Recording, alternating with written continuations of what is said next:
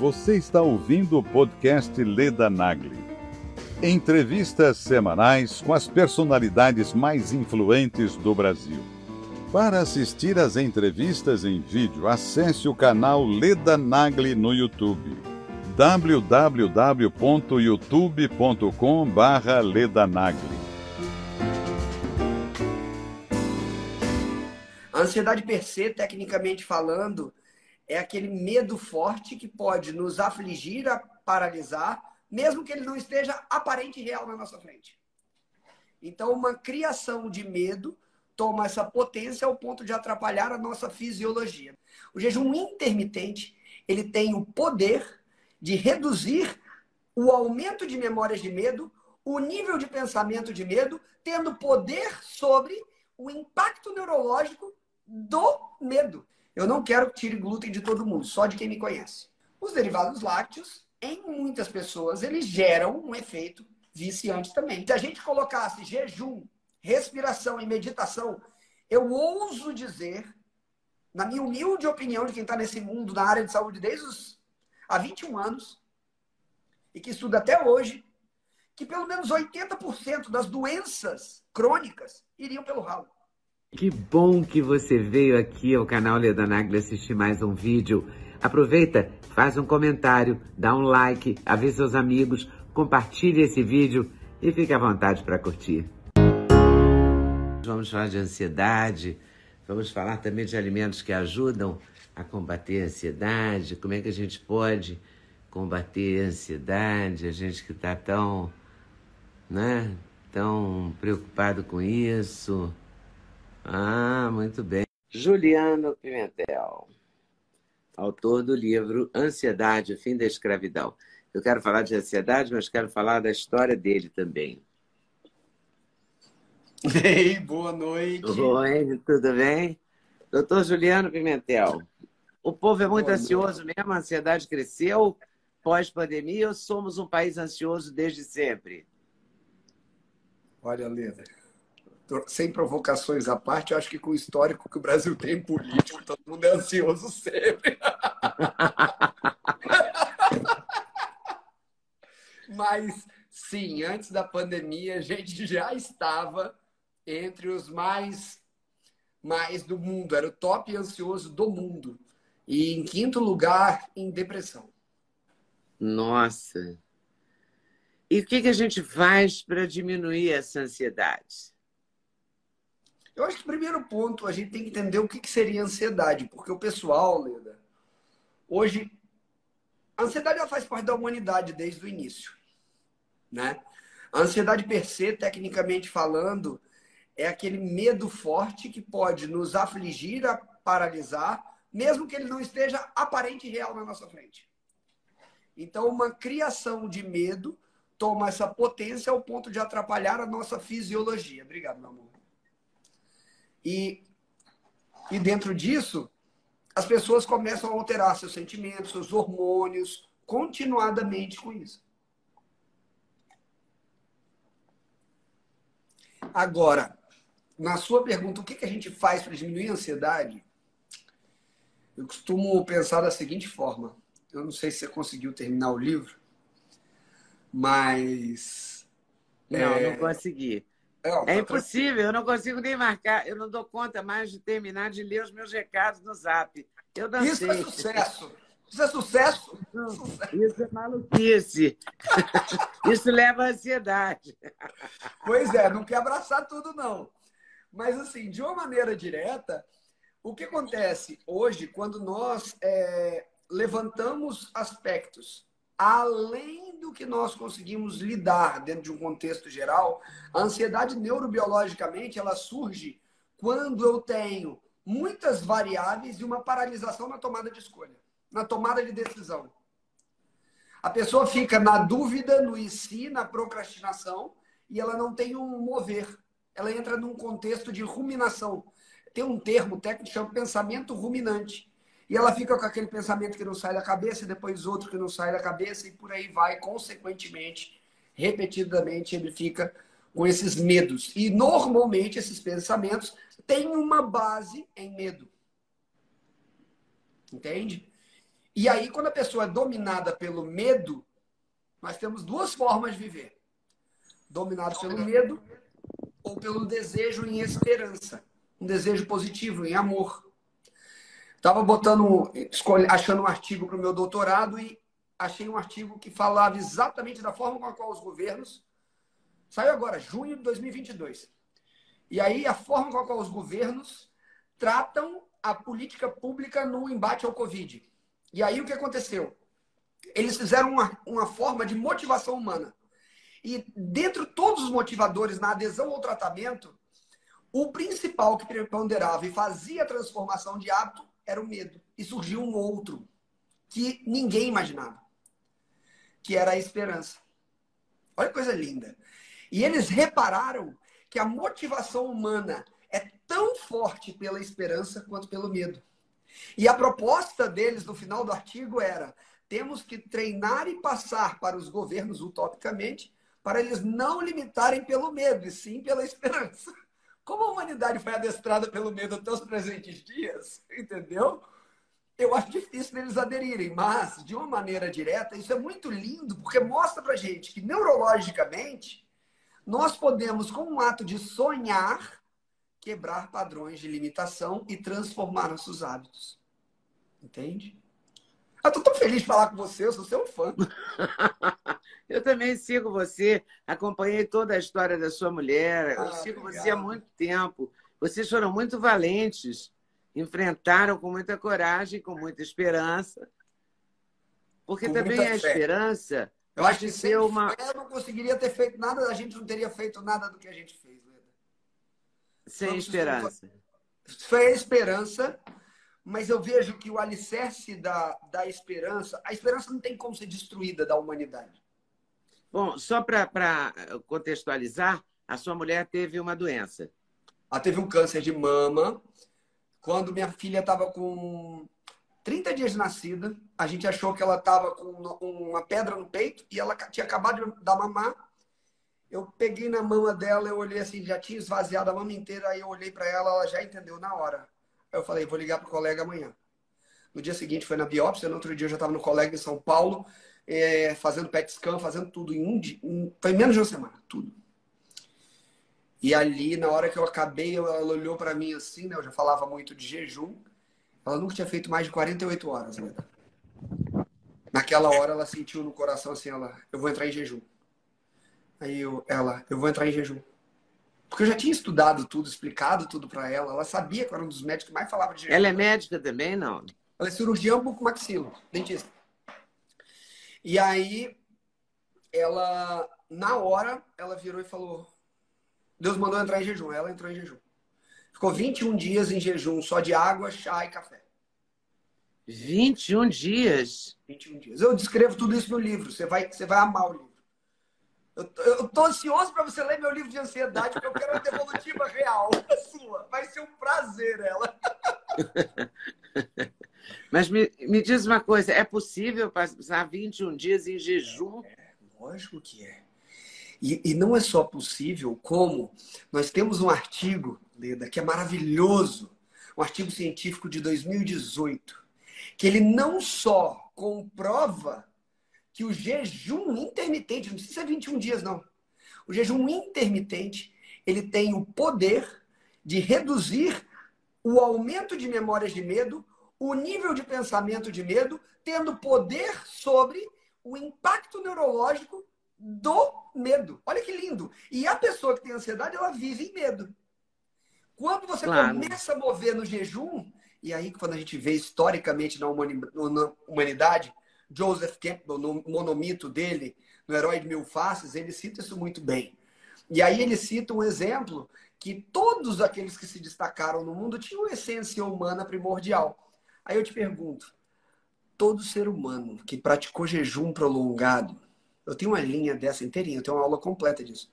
E todo ser humano que praticou jejum prolongado, ele deixou a sua marca. Primeira vez que o jejum foi citado foi no Maharabata num livro de 7 mil anos, um livro indiano, para você ter ideia.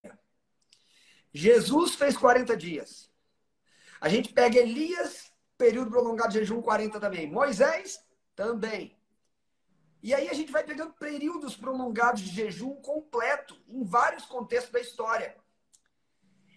E é o que eu falo assim, ó, o jejum intermitente... Mas qual é a explicação para isso? Por que, que o jejum, por exemplo, a sua mulher fez para se curar? Não. Ela fez para psicologicamente. Fez todas. Nós somos. Como é que eu vou te explicar isso? Imagina assim. Imagina que a carcaça é o computador. A cabecinha é o software. Tá bom? E o espírito seria a energia que eu plugo na tomada. Então nós temos três camadas de existência: corpo, mente, espírito. Ou corpo, alma, espírito. Hum. E dentro disso nós temos três camadas de doença. Se a gente falar quanticamente, eu tenho a matéria. A matéria é 0,0001 de um átomo. E nós somos 99,999 espaço da nuvem de elétrons de um átomo. Então você imagina a abrangência que se tem em espaço e energia dentro da nossa camada corporal de existência. E se isso não funciona bem, Leda, a gente já sabe que cada célula ela tem sua microvoltagem na barreira da membrana plasmática. Quando nós alteramos essa microvoltagem de uma célula, e ela altera do lado, e altera do lado, e altera do lado, é aquele momento que você fica meio amuado e dois dias depois, três, você está gripado. Uma das teorias da abordagem de doença começa em campo eletromagnético. Primeira coisa que baixa na nossa frequência é a quantidade de energia, e dessa energia, isso se alastra para que nós acabemos manifestando uma doença. Então, se eu explico quanticamente o que para alguns é religiosidade, também tem um impacto, entende? Então, por todas as vias nós conseguimos, mas quando o jejum é colocado, ele altera as vias metabólicas, hormonais, imunológicas e elétricas do corpo. E quando Carol fez o processo de jejum e ela fez a primeira químio no vigésimo dia, o tumor já tinha reduzido o tamanho. Tem um livro que você vai amar se você ler chama Jejum, uma nova terapia. É lindíssimo. Tem casos de processos de é, relatos de cura de mulheres com câncer de mama após 40 dias de jejum. Caramba. Cura completa. Nesse livro também é um dos únicos casos que eu já vi na literatura de cura de asma após 40 dias de jejum. Adivinha os países que mais estudavam jejum? Você vai rir comunista, porque não tinha dinheiro. Aí eles faziam o povo fazer jejum porque não tinha como pagar remédio. A União Soviética fazia jejum. E grande parte desses artigos estão em russo. E muito se perdeu. Por isso que grandes centros de jejum prolongado no mundo estão na Rússia. E é a coisa mais louca do mundo, porque é um, uma, uma língua que quase ninguém vai estar abordando fora, né? Então fica esse paradigma. E ela fez eh, eh, o jejum foi café, chá e água só. Basicamente é quase nada de chá ela pegava. Ela tinha alguns chás que a gente fazia pela medicina ayurveda, mas era café sem adoçante, sem açúcar, água e chá. Café, na verdade, era um chafé, porque o café ele libera estrogênio também na mulher. E como ela estava com câncer de mama e a gente ainda tinha várias hipóteses ali, a gente baixou a quantidade de café bem para que ela não conseguisse é, ter esse estímulo hormonal muito alto, entendeu? Porque a gente não sabia se o tipo hormonal tinha resposta com câncer ou não. E aí ela, ela teve, ela ficou curada? Completamente. Graças a Deus, em primeiro lugar, chegou Nossa. na cirurgia, Leda. Você não está entendendo. A gente chegou na cirurgia, ela não teve linfonodo axilar cometido. Ela não foi localizada nem uma célula cancerígena. Ela teve o que a gente chama de resposta química completa à quimioterapia. E aí, como que isso é feito? Na época, isso não era muito, é muito polêmico, tá? Mas eu vou falar aqui. Como eu levei para um amigo, que eu amo de paixão, Rafael Brandão, que é de São Paulo, senhor oncologista, e eu virei para ele e falei assim, Rafa, e ele tem a mesma, a mesmo entusiasmo e ciência que a gente tem, e aí eu virei, cara, o negócio é o seguinte, eu não abro mão da medicina integrativa. Ele, não, dá o seu melhor que eu dou o meu melhor. Eu falei, vamos de mão dada junto e vai estar tá tudo bem. E aí, quando a Carol chegava no hospital para fazer o exame, aí, pessoal, Você está em jejum? Sim, e não vou quebrar. Não, mas você tem que comer, eu não posso te liberar assim. Liga para o meu oncologista que não, eu não vou sair daqui comendo, não. Eu estou em jejum. E era uma briga. Mas existem artigos, Lida, que no mundo já exemplificam o quê? Se você entra num processo de quimioterapia, olha que coisa linda, Lida. Se você entra num processo de quimioterapia, fazendo de 48 a 72 horas de jejum, que foi o que a gente fazia com Carol sempre. A gente buscava fazer cinco dias antes da quimio ela entrar em jejum. Ela não tinha efeito colateral grande da quimio, de passar mal, de ficar enjoada, prostrada, dormindo. Não tinha. A localização e o ataque da quimioterapia era muito mais específico sobre a célula cancerígena. E aí, depois disso, isso foi inclusive implementado pelo. Muitos pacientes da clínica do Rafa também começaram a fazer isso, porque eu falei, Rafa, a fisiologia é essa, o tratamento é esse. Ele começou a estudar isso cada vez mais. No início, ele nem acreditava em medicina integrativa tanto. E, e assim, sabe o que é mais louco, Linda? Você me permite? Eu conheci o Rafael há cinco anos atrás, em Vitória, no Espírito Santo, numa reunião com um amigo em comum, que a gente conversou dez minutos. Na hora que isso aconteceu, olha como é que é a vida, hein? Que eu senti no coração, falei, liga pro Rafael. Eu achei o número dele na minha agenda. O celular que eu peguei há cinco anos atrás. É de arrepiar. Na hora, arrepiei todo dia. Falei assim, cara, como assim? Eu tenho o número do cara de cinco anos atrás, que eu conheci dez minutos. E ele falou, vem amanhã que eu tô fechando a clínica para atender vocês. Na hora. Foi assim, Leda, parece que foi assim, ó, encaixado. Perfeitamente. Perfeito. É, é assim, ó sabe, onisciente, onipresente, onipotente. Ele veio passado, presente, futuro. Cara, foi encaixado assim. É, é uma coisa de arrepiar. E aí tudo fluiu muito bem, com muito amor e carinho, graças a Deus. Foi bem desafiador. Carol teve um problema bem sério no meio do tratamento, porque quando eu conheci minha esposa, ela já estava toda bonitona. Mas eu não sabia que ela tinha é, feito um cavalo de Troia comigo. Ela tinha feito assim? bariátrica. Aí a gente começou a namorar, ela começou a engordar no reganho da bariátrica. Aí eu, apaixonado por ela, eu falei assim, e eu falava, ô mozinho, vamos emagrecer. Aí ela começava a chorar. Como vou emagrecer? Já cortei tudo. E ela tava mal, com depressão e tudo mais. E eu falei, cara, agora tem que dar um jeito nessa mulher, né? Porque Mas ela fez bariátrica? Ela fez bariátrica antes de conhecer. Quando eu conheci, eu não sabia. Aí, olha só, eu saí um dia, a gente foi numa festa de casamento, minha mãe é super, dona Mirtz é muito transparente. Aí a gente sentou para almoçar, ela viu o prato dela, eu crente que ela era uma moça fina, né? Ela, minha filha, você fez bariátrica? De cara, né? Minha mãe pra ela, ela, como a senhora? Fiz! Aí eu, mãe, para de perguntar essas coisas. E ela, aí eu, você fez? Eu, apaixonado fica burro, né? E aí eu falei com ela, e a gente depois ela começou a ter o reganho da bariátrica, como muitas pessoas têm. E aí, na época, eu ia fazer ortopedia. Eu mudei tudo para nutrologia, fui fazer minha pós-graduação em nutrologia, fazer tudo, porque eu me descobri doença celíaca e ela engordando novamente. E tudo que eu criei, que ajudou um monte de gente, mais de 70 países, a gente teve mais de 100 mil alunos já em 70 países, foi por conta dessa criaturinha maravilhosa chamada Carolina. Pela qual você raspou a cabeça também. Ah, também. E muitas outras coisas mais. A cabeça foi um detalhe. Sabe, Leda? Quando ela teve. E ela, além da, da bariátrica, ela é celíaca ou você que é celíaco? Não, eu não? que era celíaco. Eu fui diagnosticado no meio da faculdade de medicina com sete pontos de sangramento no intestino. E aí, mas o pior foi que durante o tratamento de câncer, ela teve uma mucosite muito grave, ela teve um problema muito sério no intestino, uma obstrução intestinal, que ela ficou 21 dias hospitalizada.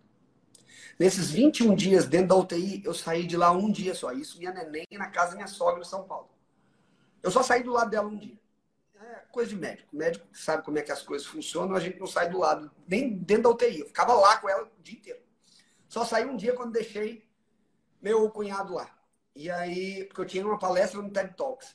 E depois eu voltei para lá no dia seguinte. Então, assim, a gente foi fazendo tudo isso. Quando acabou esse. Ela passou por duas cirurgias abdominais que não tiveram a ver com a. Com o câncer. O câncer, mas era sequela da da bariátrica. e da bariátrica, porque o, a quimioterapia gerou uma inflamação da mucosa intestinal e gerou uma obstrução crônica. E aí ela quase perdeu a vida, passou por essas duas cirurgias.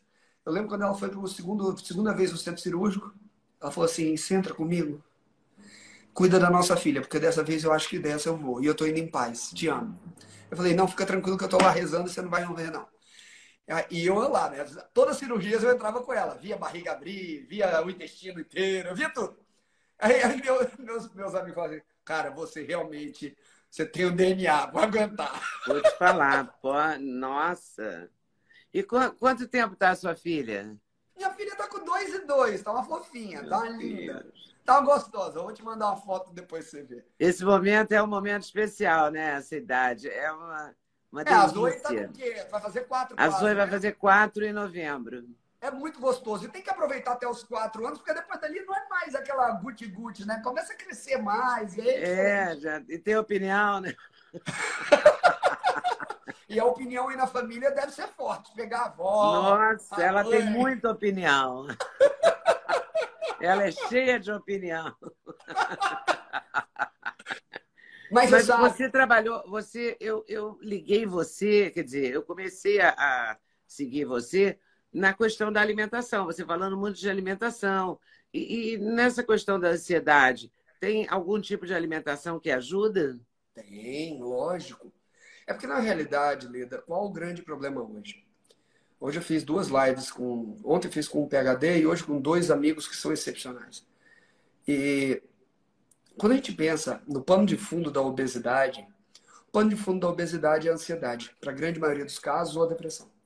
E as duas situações, elas funcionam como um loop. A ansiedade e a depressão, ela circula dessa maneira, como um ouroboros. E aí a pessoa fica nesse círculo perdido. Quando ela tem alto nível de energia, é predomina a ansiedade, o pânico. Quando baixa muita energia do cara, predomina mais a depressão. Ambas derivadas do medo. Então, quando a gente tem esse contexto associado à alimentação, inevitavelmente, nós temos uma inflamação crônica intestinal. Nós temos uma disbiose, uma alteração da, das bactérias que vivem no intestino. Nós temos uma neuroinflamação, que é derivada. E quando nós temos a neuroinflamação, a gente não produz serotonina de maneira correta, da mesma maneira que nós precisamos no cérebro. Não produzindo de maneira correta no intestino. E por aí vai. E aí, normalmente, você vê pessoas que têm ansiedade associada ao quê? síndrome do intestino irritável, constipação, diarreia. Porque essa inflamação intestinal ela está sempre associada. Então, pré-requisitos que eu sempre falei desde o início da abordagem, quando eu comecei a estudar muito sobre glúten, eu não quero que tire glúten de todo mundo, só de quem me conhece. só de quem me conhecer, tá bom? Mas o problema é que o tal do glúten ele tem um efeito viciante ele é viciante. Aquela história de comer o pãozinho de três em três horas, não é porque baixa a gluteomorfina e você quer mais. Não é que você gosta, é que você é viciado mesmo. Entendeu? E aí, eu vou te fazer uma pergunta. Você tem noção? Olha, olha a somatória do que tem no pão: carboidrato, gordura e sal. Ah, e às vezes vai piorar, põe o doce junto. Mas velho o sal também para fazer um pãozinho doce. Tudo isso libera neurotransmissores relacionados ao vício, ao prazer. E naturalmente é a comida que é tão palatável que eu quero mais. Eu tenho que manter esse ciclo do quero mais que neurologicamente já foi estimulado pela minha sobrevivência. Então, essa comida, quando envolve a gordura, o carboidrato e o sal, que a gente chama de gás, aí o carro vai longe. O carro do vício sai carregando a carreata inteira. E a pessoa não consegue sair desse ciclo, entende? E, e que normalmente essa circuitaria tem uma área cerebral muito específica que ela armazena o hábito e o vício. E a mesma área. Uhum. E quando a gente quer romper um vício, eu preciso de colocar algo tão forte quanto transformar num hábito.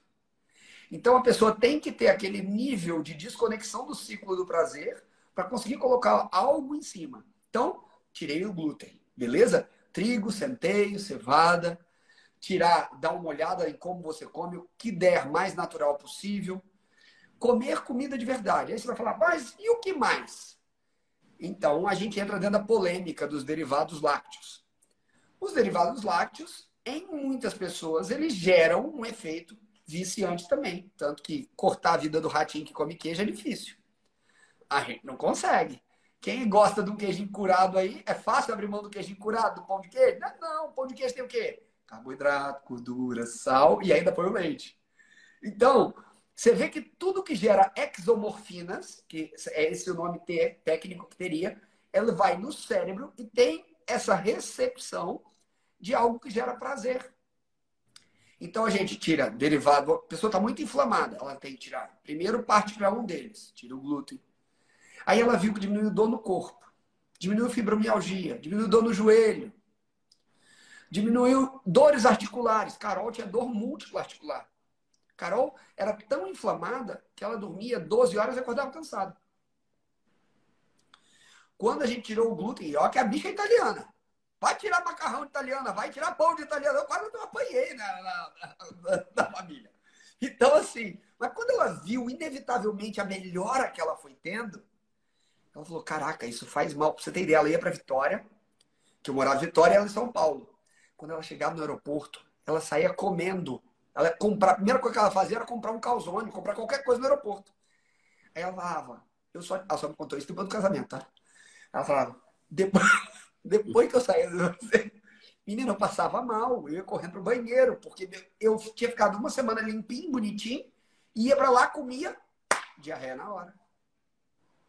Eu tenho alunos que depois de um tempo que tiraram o glúten, eles têm ânsia, dor de cabeça, alergia.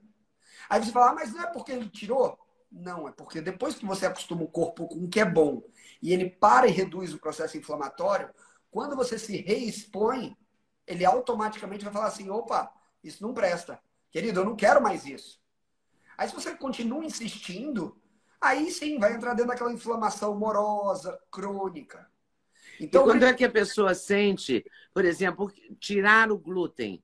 O primeiro dia, quando é que você sente que você está desinflamando? Com 20 dias, com 10 dias? Não, menos. Ó, de 7 a 15 dias, normalmente a grande maioria das pessoas que tirou o glúten já vai sentir uma diferença. Sono, prurido, dor muscular, dor articular.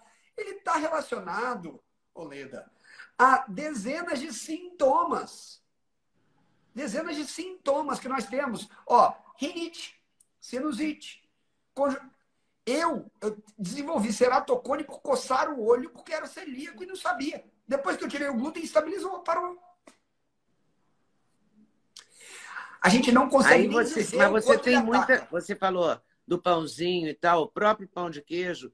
Tem pão de queijo, eu passei a observar isso, que está escrito que tem glúten. Eu não sei como é que pode ter glúten. Exato. No pão de queijo, porque é polvilho, queijo e água, não tem e sal, não tem sentido ter glúten. É, é Mas por que, o... que tem sentido para a indústria? Aí eu te pergunto, por que, que fica mais gostoso até? Porque é mais barato. O glúten ele é o espessante mais barato que existe na indústria. Ele é espessante. Ele é o engrossante mais barato que existe. Pensa, Mas você quando... sabe que o pão de queijo com glúten é mais gostoso. É impressionante. Deve ser porque vicia, né? Deve ser, ser. o princípio Pode do vício, ser. né? Pode ser. Eu sei porque eu sou mineira, então eu sou fissurada em pão de queijo. Ah, não, eu sou da época que pegava o vilho azedo, escaldava ele com. Pois é. Eu nunca o, gostei o... dele com trigo. Então Mas quando você lê o rótulo dos pacotes de pão de queijo, alguns deles, surpreendentemente, estão escritos lá, tem, contém Sim. glúten. Eu falo, como é que pode conter glúten no pão de queijo? É, exatamente. Mas tem, porque quase tudo tem glúten, né? Exatamente, porque é como se tivesse um templo de onde a gente vai. Se você olhar o rótulo, como é muito barato e a indústria quer utilizar amplamente para as margens de lucro dela, ela vai colocar. Leda, você quer ver um outro aspecto que quase ninguém sabe? Pão integral. O pão integral ele foi inventado pela indústria para não jogar fora as cascas que eles antes jogavam fora, Leda. Você sabia que para fazer o pão integral, presta atenção, para fazer o pão integral, eles têm que colocar uma farinha especial enriquecida em glúten, chamada glúten vital. Caramba. Aí ele pega. É, porque o glúten ele é o elástico, não é? Se eu tenho na culinária, quando a gente faz pão, a gente não tem que fazer a, a fermentação e ficar preso na bolinha. Tem, ele gruda, é. Exato. Então, o pão integral ele precisa de mais glúten para fazer a rede de glúten e a bolinha fica lá para o pãozinho ficar fofinho. Ó, eu tô com 40, quase a idade do Duda. A gente tá falando essa semana. Então, falamos ontem, né? Ontem ou anteontem? Nem lembro. Foi anteontem. Foi anteontem. Você lembra quando a gente era molecote? Se, a gente, se você levasse um, um pacote de pão de forma para casa, ficava mofado em quantos dias, Leda? É verdade, ficava mofado rapidinho. Três dias. Mofava, o bicho ficava todo verde. Ou todo mundo comia misto, ou acabava com ele rápido, ou mofava, verdade? Compra um Verdade. Hoje. Você vai ver quanto tempo dura o pacote. Você vai ficar lá 10 anos de parabéns lá e ele não vai dar mofo. Aí eu te pergunto, quando você come um, trem desse, Leda, imagina o que acontece com a sua bactéria que está no intestino. Imagina o que foi colocado lá para não crescer nada dentro desse pãozinho. Tá bom. O pão integral não é integral, não tem nada de saudável. O glúten é um veneno absoluto. O que, que eu como, Ju? O que, que eu como? Não, Ó, eu acho terrível. O glúten eu, eu, tiro com tranquilidade. O problema é tirar o queijo. Aí eu acho realmente falar complicado. o queijo para o mineiro é difícil, né, né É difícil. É puxado. Eu posso tirar iogurte, é, dezenas de lácteos, tá? de laticínios. Mas o queijo é complicado. Você consegue manter o queijo só mais curado, com mais tempo de cura? Se você conseguir manter um queijo mais curado, é, em torno de seis meses ali seria o mínimo necessário para a gente falar de um queijo curado, tá? Mas se você consegue isso, o potencial inflamatório dele é menor, tá? Porque ele é, já teve uma digestão dele. Dizer, o queijo, o queijo frescal, então, é muito mais venenoso. Faz isso não. Não? Não faz isso não. O queijo frescal você não pode fazer isso não. Só o curado. O curado, tá. por quê? Ele, ele já foi processado, ele já foi digerido. As proteínas do leite que estariam mais inflamatórias ali, elas foram digeridas mais tempo dentro da massa do queijo. Ele foi preparado, porque o queijo também tem suas bactérias. Ele também vai ter as, as, a ação desse, desse processo em volta dele, da maturação dele. E isso vai fazer com que ele se torne mais absorvido corretamente. Agora, quando você pensa assim na literatura, é todo mundo que responde ruim a isso? Não, não é. Tem pessoas que, por exemplo, respondem muito bem ao iogurte grego, aos iogurtes fermentados. Tá? Não é todo paciente que fica mal com isso. Não dá para a gente ser leviano dentro disso. Inclusive, quando você pega, por exemplo, o whey, ele pode ser uma opção muito boa para um idoso que não consegue consumir uma grande quantidade de carne, mas precisa de um aporte proteico. Então, quando a gente fala isso, eu falo com a experiência dos pacientes que me procuravam e tinham doenças autoimunes. E quando eu tirava o leite dos caras, o cara melhorava. O que, que eu podia fazer? Na época que eu atendia no consultório, eu vou mentir para os outros? Não dá. Se você perguntar para os meus alunos, ou para quem estiver na live, que tinha dor e falar assim, quando você tirou um queijo com leite, o que, que aconteceu? Você vai ver. Eles vão falar, ah, parou dor, parou dor, parou enxaqueca. Você vai falar o quê? Ah, mas o artigo... Então, se você for estudar quem é dono das publicações, das revistas de publicação, hoje para você fazer um artigo aberto na Nature, você às vezes vai ter que pagar 10 mil dólares. Quem é que paga 10 mil dólares para publicar um artigo e deixar ele aberto para classe, para classe científica? Não é tão simples igual todo mundo fala, entende? O olhar sobre isso ele tem que ser mais profundo, sabe, Lena? E quando a gente pensa sobre ansiedade, a gente tem a circuitaria do medo muito atiçada. E o medo, quando nós ficamos paralisados diante dele, isso gera uma sensação de impotência, de vazio. E essa sensação de impotência, ela pode se expressar dentro do abandono, da rejeição, da doença, da escassez. E isso vai remetendo a fatos da história, de como eu fui criado, de como papai e mamãe lidavam, do bullying que eu sofri ou que fulano sofreu. E aí você vai criando movimentos adaptativos que no dia a dia as pessoas tendem a ignorar. Ah, não, mas eu tenho que sobreviver. Não, joga para lá, não tenho tempo não. Ah, não, isso é frescura, joga para lá. não vou olhar para essa birosca não. Jogo para trás. E aí, você sabe a frase mais comum? Nossa, a gente bateu 1.200 pessoas, que coisa linda. Muito bom. Famosa, hein? pessoal tá gostando. É você, né, meu bem, que tá arrasando aí. Ah, eu fiquei falando a semana inteira que eu ia vir para cá falar com você. Chamei todo mundo. e aí, só para fechar esse contexto, o grande ponto é que hoje o principal tratamento comportamental para ansiedade, você sabe qual é? Não. A terapia cognitiva comportamental. E hum. a terapia cognitiva comportamental é uma terapia de confronto ao medo crescente e gradual. Na hora que você lê o livro, você vai ver uma das fundamentações basais que eu coloco, que é o capítulo de exposição ao banho. Ah, que linda! Pera que eu vou tirar até foto sua assim. Aê! Pronto. E aí, o, o capítulo de exposição ao banho gelado, ele você sabe por que, ele é importante, a exposição ao banho gelado? Não, eu tenho horror a banho gelado. Exato! Olha que coisa linda! Fala, eu tenho horror. Eu tenho medo do banho gelado. Eu não quero, ele é desconfortável. É desconfortável. Exato, exato. E quantas vezes você já ouviu alguém falar assim? Ah, do nada eu tive crise do pânico. A pessoa fala que a crise do pânico surge do nada. Porque o estilo de vida dela já era tão doente que ela não sabia que ela estava num nível de ansiedade alto. Quando eu confronto situações pequenas de medo, eu não quero o desconforto do banho gelado. Eu quero meu banhozinho quente. O banho quente tem suas funções, tá bom? Mas quando eu confronto o banho gelado, eu me movo em direção ao desconforto voluntário. Eu confronto a paralisação que eu tenho na minha mente para buscar o meu prazer e o meu conforto. Eu confronto isso e neurobiologicamente isso é um estímulo de medo em confronto. E a pessoa começa a dar um passo em direção ao que antes a paralisava. Que também é um processo de ansiedade. Que também tem a mesma origem por vias e potências diferentes. Entende? Aí, o Dudu usou uma palavra muito legal na live. Infotoxic... Infotoxicidade. Eu anotei, porque eu nunca tinha ouvido essa palavra e fiquei muito feliz com ela. Falei, cara, é verdade. Porque uma das causas da ansiedade são os loopings que eu abro de possibilidade de resposta a um pensamento sem tomada de decisão. E quanto mais informação eu tenho, sem um conhecimento, conhecimento é informação organizada, né? E aí, sem o conhecimento, eu tenho um monte de peça do quebra-cabeça perdido que me gera cada vez mais ansiedade.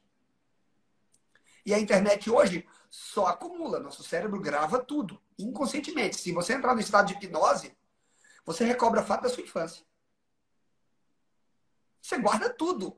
Não iluda. Conscientemente você não guarda, mas inconscientemente você guarda tudo.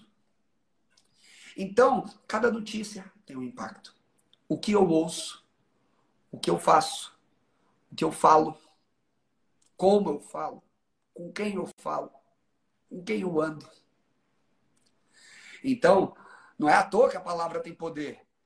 Porque como eu expresso o que eu carrego aqui a boca transborda porque o coração está cheio.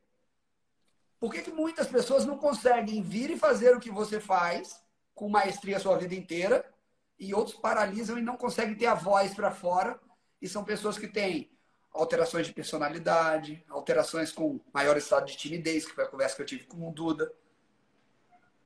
Então, são aspectos que a gente tem que olhar de forma mais humanizada, com um carinho, porque não é algo simples. Quando a gente fala de obesidade, a gente não está falando de uma coisa simples. Quando eu falava para Carol, amor, ela já começava a chorar porque ela sabia, cara, eu fiz tudo na minha vida que era possível para emagrecer. Eu até operei e eu tô gorda de novo. Eu sou uma bosta de ser humano. Pra que, que você tá com ela? Quis acabar o relacionamento comigo na época. E ela perguntava assim, pra que, que você tá comigo? Eu, eu me apaixonei pela mulher que você nem sabe que é. Um dia eu te apresento. E aí, depois... e aí, depois disso tudo, deu tudo certo. Ela tem, tá, chegou no peso dela, emagreceu 43 quilos e por aí vai. Mas assim, mas de uma forma que primeiro ela, ela se curou aqui, ó. Depois que ela curou o coração Então, a questão do peso é porque eu passei a vida inteira com essa questão. Até hoje. Hoje está até mais grave. Porque tá, é, você vai engordando também ao longo da vida.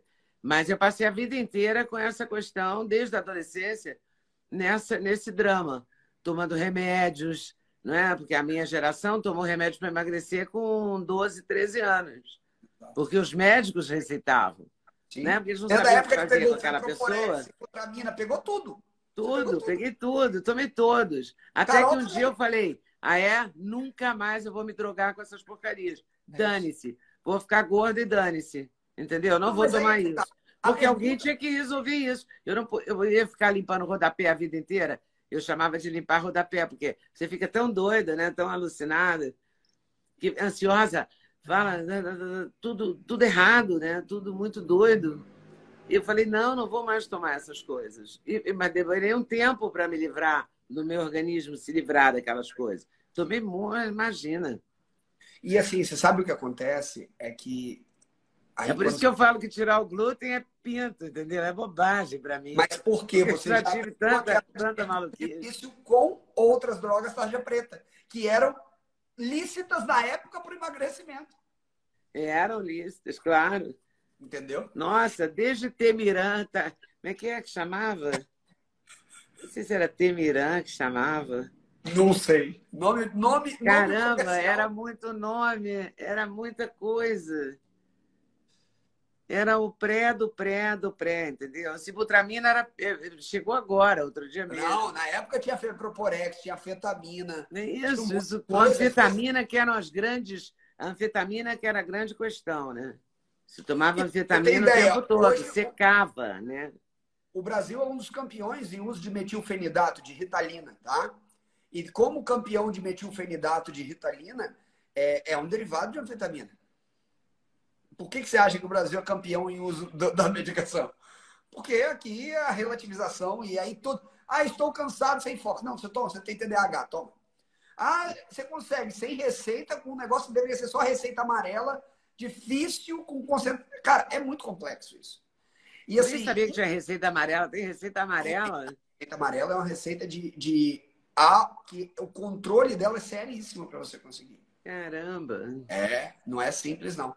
Então assim, mas quando a gente fala neurologicamente falando, Leda, é possível emagrecer? Eu tenho uma aluna, Leda, que é uma senhora que ela virou minha aluna com 76 anos.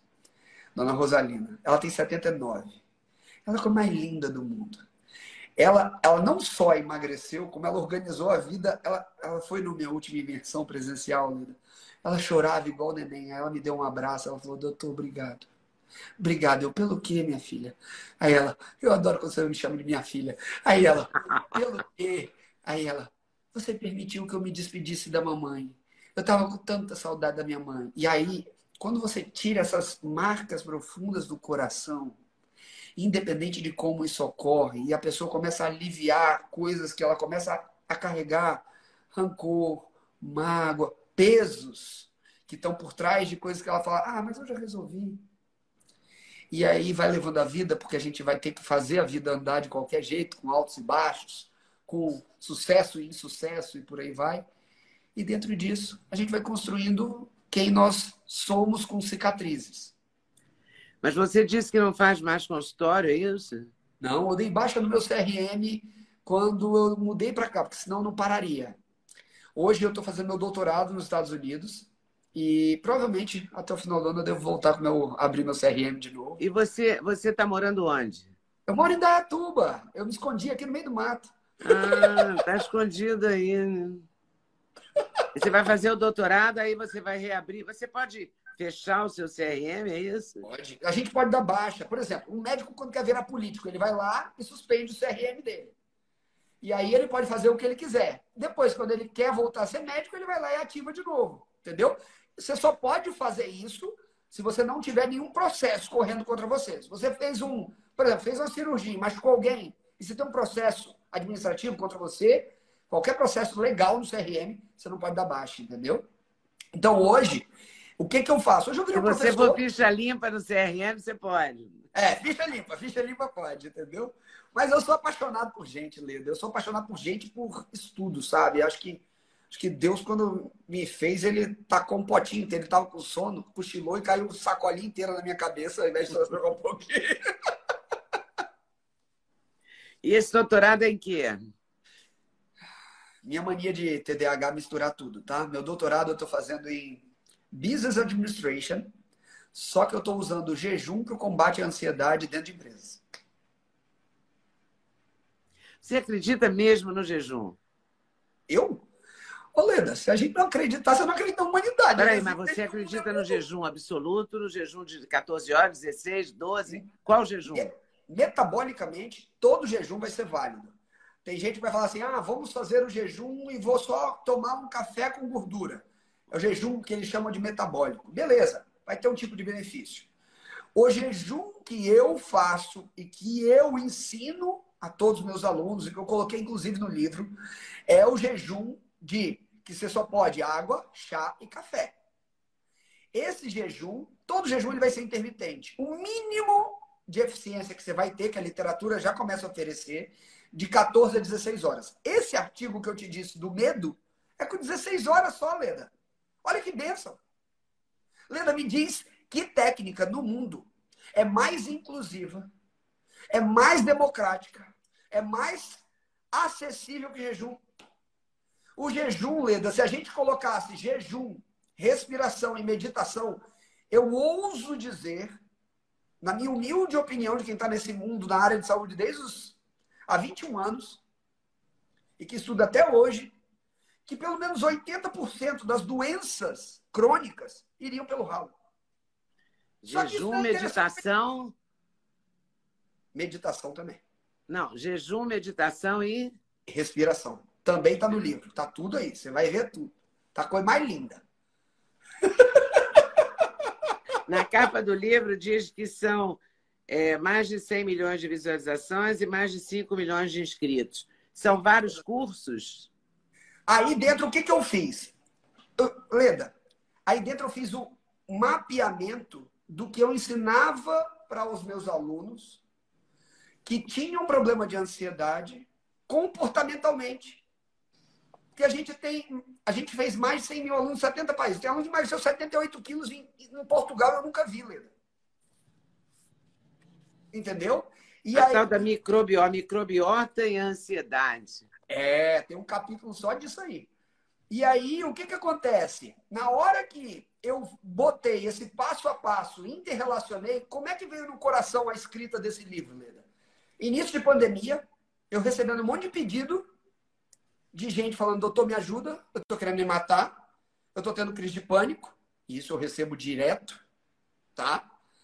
E aí eu falava, o que, que eu posso ensinar que é seguro e faz parte da essência humana e não vai gerar problema? Jejum. Aí eu comecei a estudar. Era fevereiro, né? 20 de fevereiro iniciou a pandemia. Fevereiro, março, abril, maio, junho. Julho, Carol estava com câncer. E dentro desse contexto, que era o que a gente estava falando, a gente passou por tudo isso numa paz que transcende o entendimento. Então, a gente entrou dentro de um contexto, dentro de uma, um estilo de vida, Lida, que o ine... como é que eu vou falar assim? O que era esperado, que era ter ansiedade, ficar com medo, ficar travado com a neném, eu parei tudo na época quase. Parei tudo. Tudo ficou em segundo plano. Eu fiz tudo pra. Eu falei, Carol, não se preocupar com nada. Eu falava assim, ó, se preocupa só em ficar boa. Mais nada. E eu com Quem ela. cuidou da neném? Não, a gente, minha sogra, todo mundo. Foi, minha sogra foi uma, uma santa dentro desse contexto, ajudou incrivelmente. Na época ela morava lá no Tatuapé. E foi uma das bases que a gente teve para fazer o tratamento, inclusive, que foi em São Paulo, entendeu?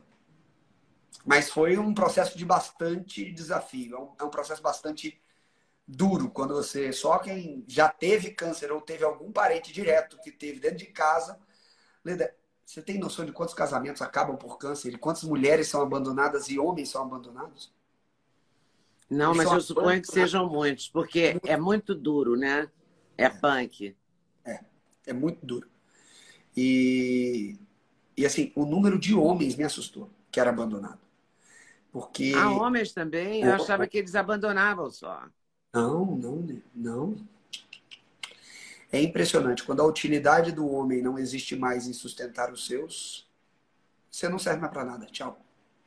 Nossa, que coisa cruel. É duro. É. Nossa, mas assim, de partir o coração. As pessoas, os homens, nossa, mas é de partir o coração. É triste. E é o tipo de estatística que ninguém fala. E você sabe por quê? Que além disso tudo, a gente teve essa motivação E eu tive esse, esse, essa coisa para escrever esse livro ao longo da pandemia, Lida, porque além de todo mundo estar tá sofrendo numa dor que é, é, é, Ninguém tem como comparar a dor humana. Não tem como comparar a dor que eu tenho no meu íntimo sobre a perda de alguém, sobre a perda de uma. do que quer que seja. A gente não tem como comparar a dor. O cara que perdeu uma vaca e ele tinha é. duas, e um bilhão e tinha dois, você não tem como falar que Fulano ou Beltrano sofreu mais ou menos. E dentro desse, desse quesito, eu via que. E aí eu comecei a aprofundar mais ainda esses estudos. E o jejum ele sempre foi uma ferramenta de cura do que? Das ilusões que eu carrego. No meu mestrado, tá aqui atrás. Antes da pandemia, eu escrevi uma coisa nele. Tá. Eu escrevi assim, ó. Bem na capinha dele aqui. Assim, ó. O jejum demonstra a vontade do ser e a força do espírito. Quando eu fiz meu primeiro jejum prolongado, duas frases vieram no meu coração. fiz jejum de algum tempo, não entro em detalhes, tá? E aí, é... duas frases vieram no meu, no meu coração. Toda identificação gera limitação. Minha única identificação e primeira é com Deus. E o jejum demonstra a vontade do ser e a força do espírito a sua vontade em dirigir para aquilo que verdadeiramente importa e a força que te sustenta e que você não conhece. Por isso que quando você fala, vou fazer 21 dias, não, então, não é assim. Quem já tentou fazer isso vê que não é assim. Você não consegue perceber, ah, vou fazer para brincar. Não, não é assim. Após determinado ponto, você não se conduz sem algo que é maior do que você, porque você é automaticamente lançado para dentro nós podemos explicar tudo de, ao nosso redor, mas a gente não consegue e não quer olhar para os nossos monstrinhos. O jejum te obriga a perceber que não é só o alimento que te sustenta. Ele te obriga a automaticamente abrir mão de orgulho, rancor, porque você vê que é muito efêmera as coisas, a fragilidade da gente é muito grande. E por isso que todos os nomes que passaram e marcaram a história da humanidade sempre usaram jejum na vida deles. A escola pitagórica, ela demandava 40 dias de jejum para você entrar na escola. É coisa mais linda quando você começa a estudar isso. Não, estou convencida de... de que o jejum é a alternativa. O jejum é a coisa mais linda, Leda. Olha, fica tranquilo, que você precisar, me manda mensagem, a gente pode conversar quando você quiser disso. Não precisa nem de live, conta comigo. Como for. Não, eu, eu tenho uma facilidade para isso eu, de modo geral, eu faço um jejum aí de 12, 14 horas por, por, porque eu cortei o café da manhã da minha vida, entendeu? Perfeito. Eu tomo café preto, isso eu tomo. Ótimo, isso pode. Eu gosto muito de café. Mas eu sinto falta do café, eu não sinto falta de um, um banquete de manhã, entendeu? Tá liberado. Então tá eu toco o barco bem. Hein? Quer uma dica de ouro? Mas eu não emagreço uma grama, tá? Você quer uma dica de ouro? Quero, claro. Então tá bom. Existe uma coisa chamada cronobiologia. A cronobiologia é até a hora que eu acabo a minha última refeição. E isso tem um impacto absurdo. Já reparou que os animais noturnos, quando a gente joga luz no olho dele, brilha no escuro? Ah. Nunca foi. É porque você, você é de Minas, mano. Pelo amor de Deus, você nunca viu um, um, um bicho à noite que jogou luz nele, parece que tem um olho vivo à noite, não? Sim, já alguma vez, talvez, mas não, não Agora, lembro. Agora, lança um farol no olho de alguém aí à noite, você vai ver se fica brilhando. Não Isso existe porque a, o olho daquele que foi preparado na natureza para caçar à noite, ele foi preparado para potencializar a luz dentro do globo ocular. Nós não temos isso. nós devemos acabar a última refeição antes do sol se pôr. Aí, aí pegou, não vai dar mesmo. Por quê? Aí, não, mas aí eu já vou te contar. Vou te contar o segredo. Calma. Por que, que eu estou te dizendo isso?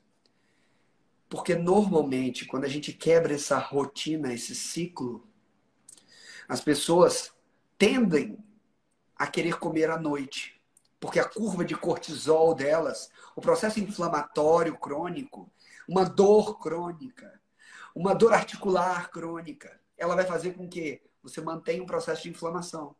Isso altera a sua curva de sono, isso altera a sua curva do dia a dia, de, de hormônios como a melatonina, que também é produzida no final da noite, você faz live nove da noite. E aí, dentro disso, a curva de melatonina, o seu médico vale suplementar a melatonina para você. Eu suplemento. Isso. Aí ajustar a dose da melatonina, porque a melatonina na hora correta, ela vai começar a ajustar a curva de cortisol. Se você colocar a alimentação, como eu estou te dizendo, potencializa o efeito da melatonina e do cortisol para colocar a curva de maneira correta, reduzindo o processo inflamatório crônico.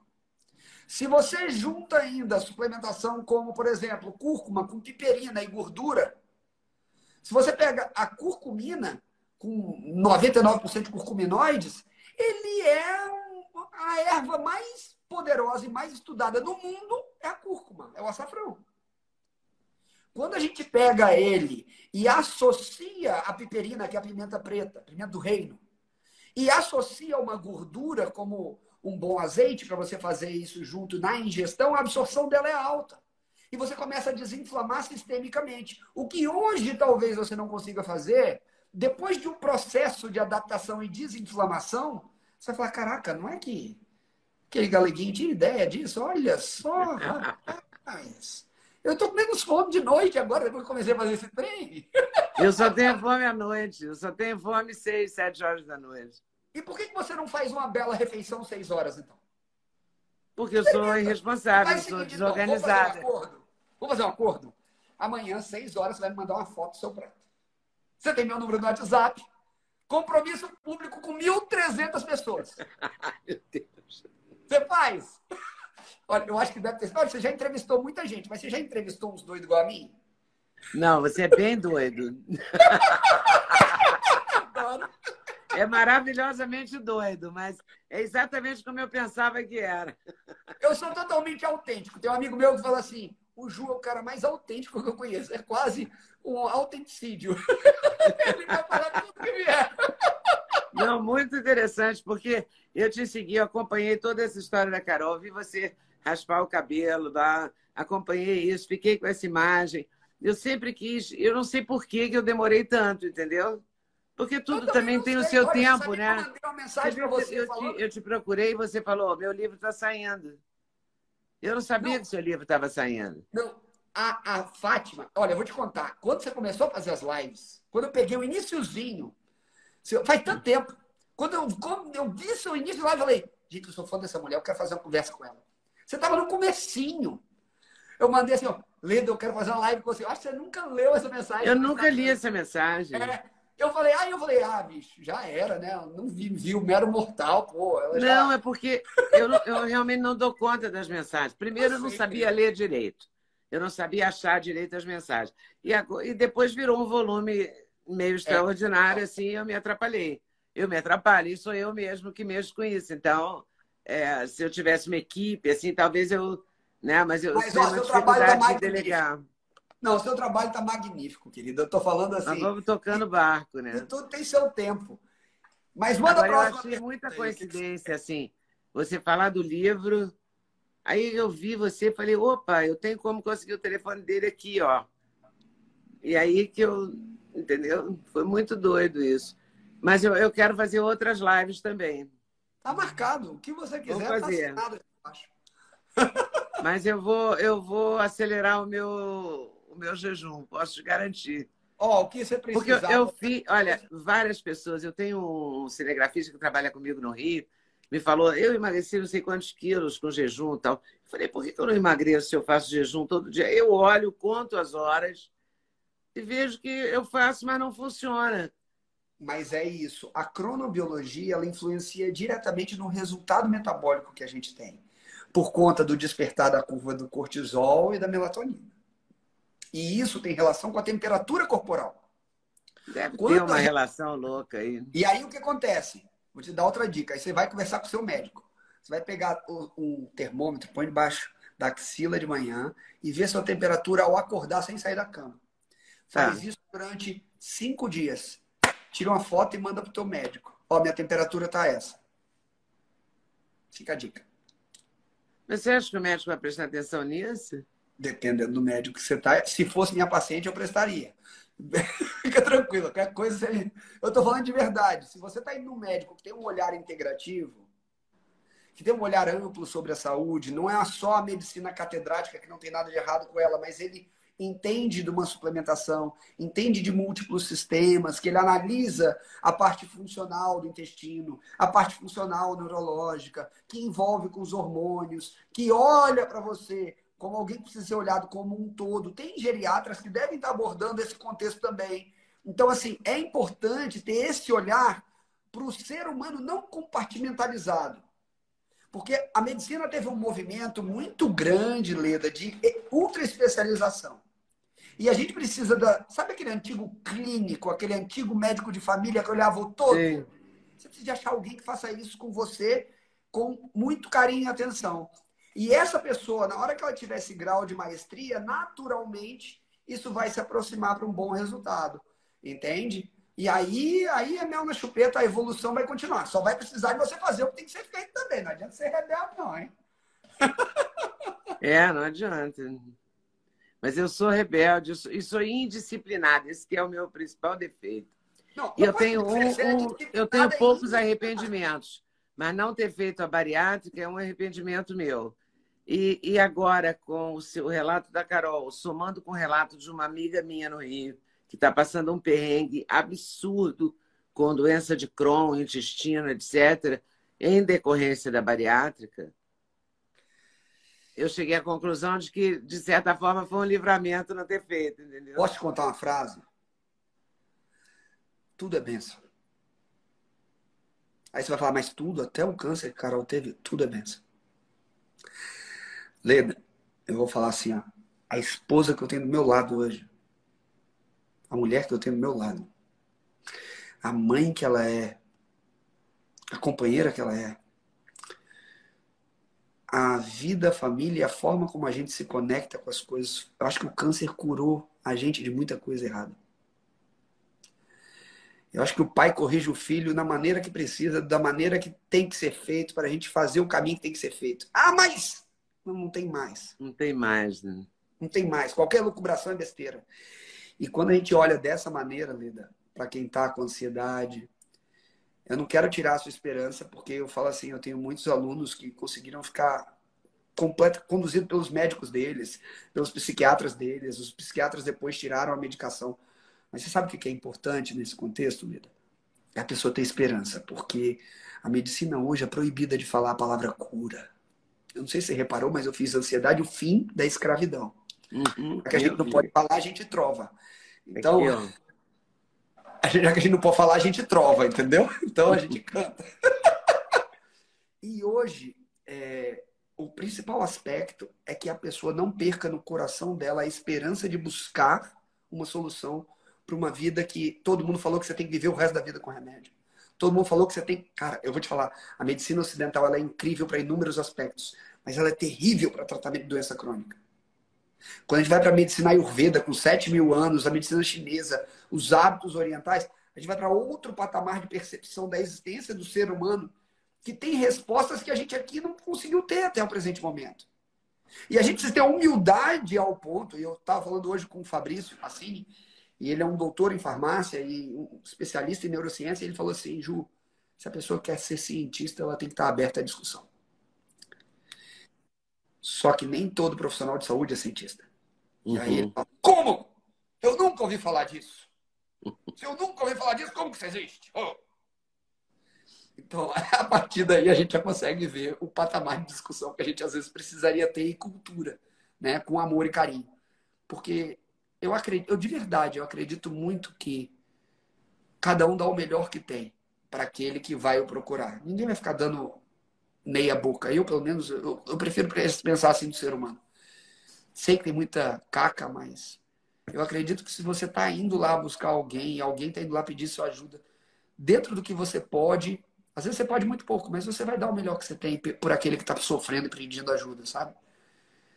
E mas a vida, se a gente começa a olhar com esse com mais amor as coisas, a gente tem mais coragem para seguir adiante. Eu acho que ficaria dessa maneira.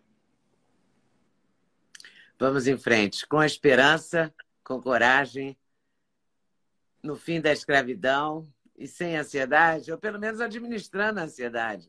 É.